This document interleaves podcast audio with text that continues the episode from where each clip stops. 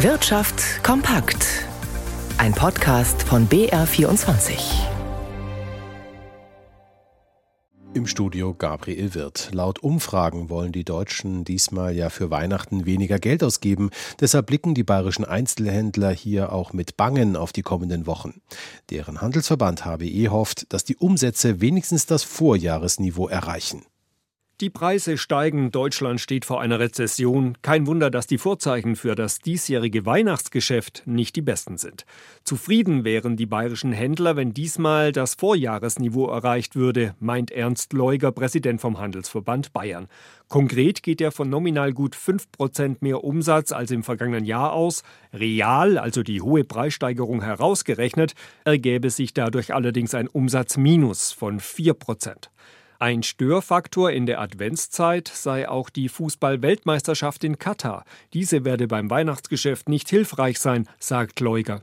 Es ist eher negativ momentan besetzt und ich glaube schon, dass die Bevölkerung insgesamt dadurch ein wenig von Weihnachten auch abgelenkt wird und auch natürlich darüber nachdenkt, wie das Konsumverhalten sich darstellt. Und es ist, wie gesagt, eher negativ besetzt. Doch die Händler setzen auf das Prinzip Hoffnung. Es finden überall in Bayern wieder Weihnachtsmärkte statt und wenn jetzt noch Kälte und Schnee kommen, könnte doch noch weihnachtliche Vorfreude aufkommen und die Kassen der Einzelhändler im Freistaat füllen, heißt es beim Verband. Ralf Schmidberger, München. Die IG Metall sieht gute Chancen, in Baden-Württemberg zu einem Pilot-Tarifabschluss für die deutsche Metall- und Elektroindustrie zu kommen. In den vergangenen Tagen habe man mit den Arbeitgebern sondiert und eine Absprungbasis geschaffen, erklärte der Gewerkschaftschef Jörg Hoffmann der deutschen Presseagentur.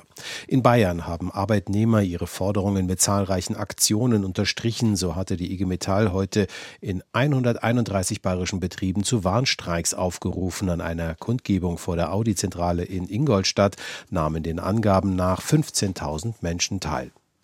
Seit längerer Zeit sind Halbleiter auf dem Weltmarkt ja ein rares Gut und weil man bei Deutschlands größtem Halbleiterkonzern Infineon davon ausgeht, dass die große Nachfrage nach Elektronikbauteilen noch lange anhalten wird, will der Konzern Milliarden in eine weitere Fabrik investieren an seinem Standort in Dresden. Nach einem erfolgreichen Geschäftsjahr mit einem sprunghaften Anstieg der Umsätze und einer knappen Verdoppelung des Gewinns auf 2,2 Milliarden Euro will man bei Infineon die Weichen für weiteres Wachstum stellen. Im Mittelpunkt stehen Pläne für eine neue Fabrik in Deutschland, eine bis zu 5 Milliarden Euro schwere Investition in Dresden, wo Infineon bereits Werke betreibt. Für Konzernchef Jochen Hanebeck ein wichtiger Faktor für die neue Investition. Ja, also Dresden hat wirklich hervorragende Randbedingungen. Es ist das größte Ökosystem, Halbleiterökosystem in Europa. Wir haben dort schon einen großen Standort. Wir haben sehr viel Kompetenz. Es geht immer schneller, einen vorhandenen Standort auszubauen und es macht kommerziell viel Sinn. Und insofern fiel uns die Entscheidung zu planen für Dresden hier sehr leicht. Noch sind die Pläne nicht in trockenen Tüchern. Bei Infineon macht man die Milliardeninvestition auch davon abhängig, dass es, wie international üblich, Subventionen für die Erweiterung gibt. Hier gebe es Verhandlungen. In der Branche heißt es, eine Einigung sei sehr wahrscheinlich, da sowohl Brüssel als auch Berlin die Chipbranche als eine kritische Schlüsselindustrie für Deutschland und Europa sehen. Stefan Liener, München. Und das Geschehen an den Märkten beobachtet heute Nachmittag Rigobert Kaiser. Wie entwickeln sich denn die Aktienmärkte hierzulande kurz vor Börsenschluss?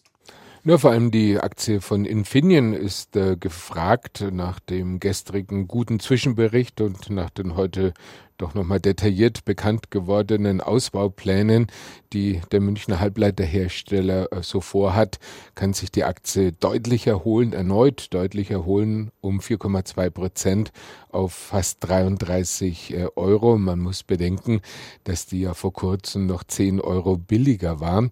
Allerdings, so ist dann auch die Geschichte nur vollständig erzählt, wenn man sagt, vor einem Jahr hat sie 43 Euro gekostet. Also die Infineon-Aktie war zuletzt stark gebeutelt, jetzt aber mit einer klaren, deutlichen Tendenz nach oben.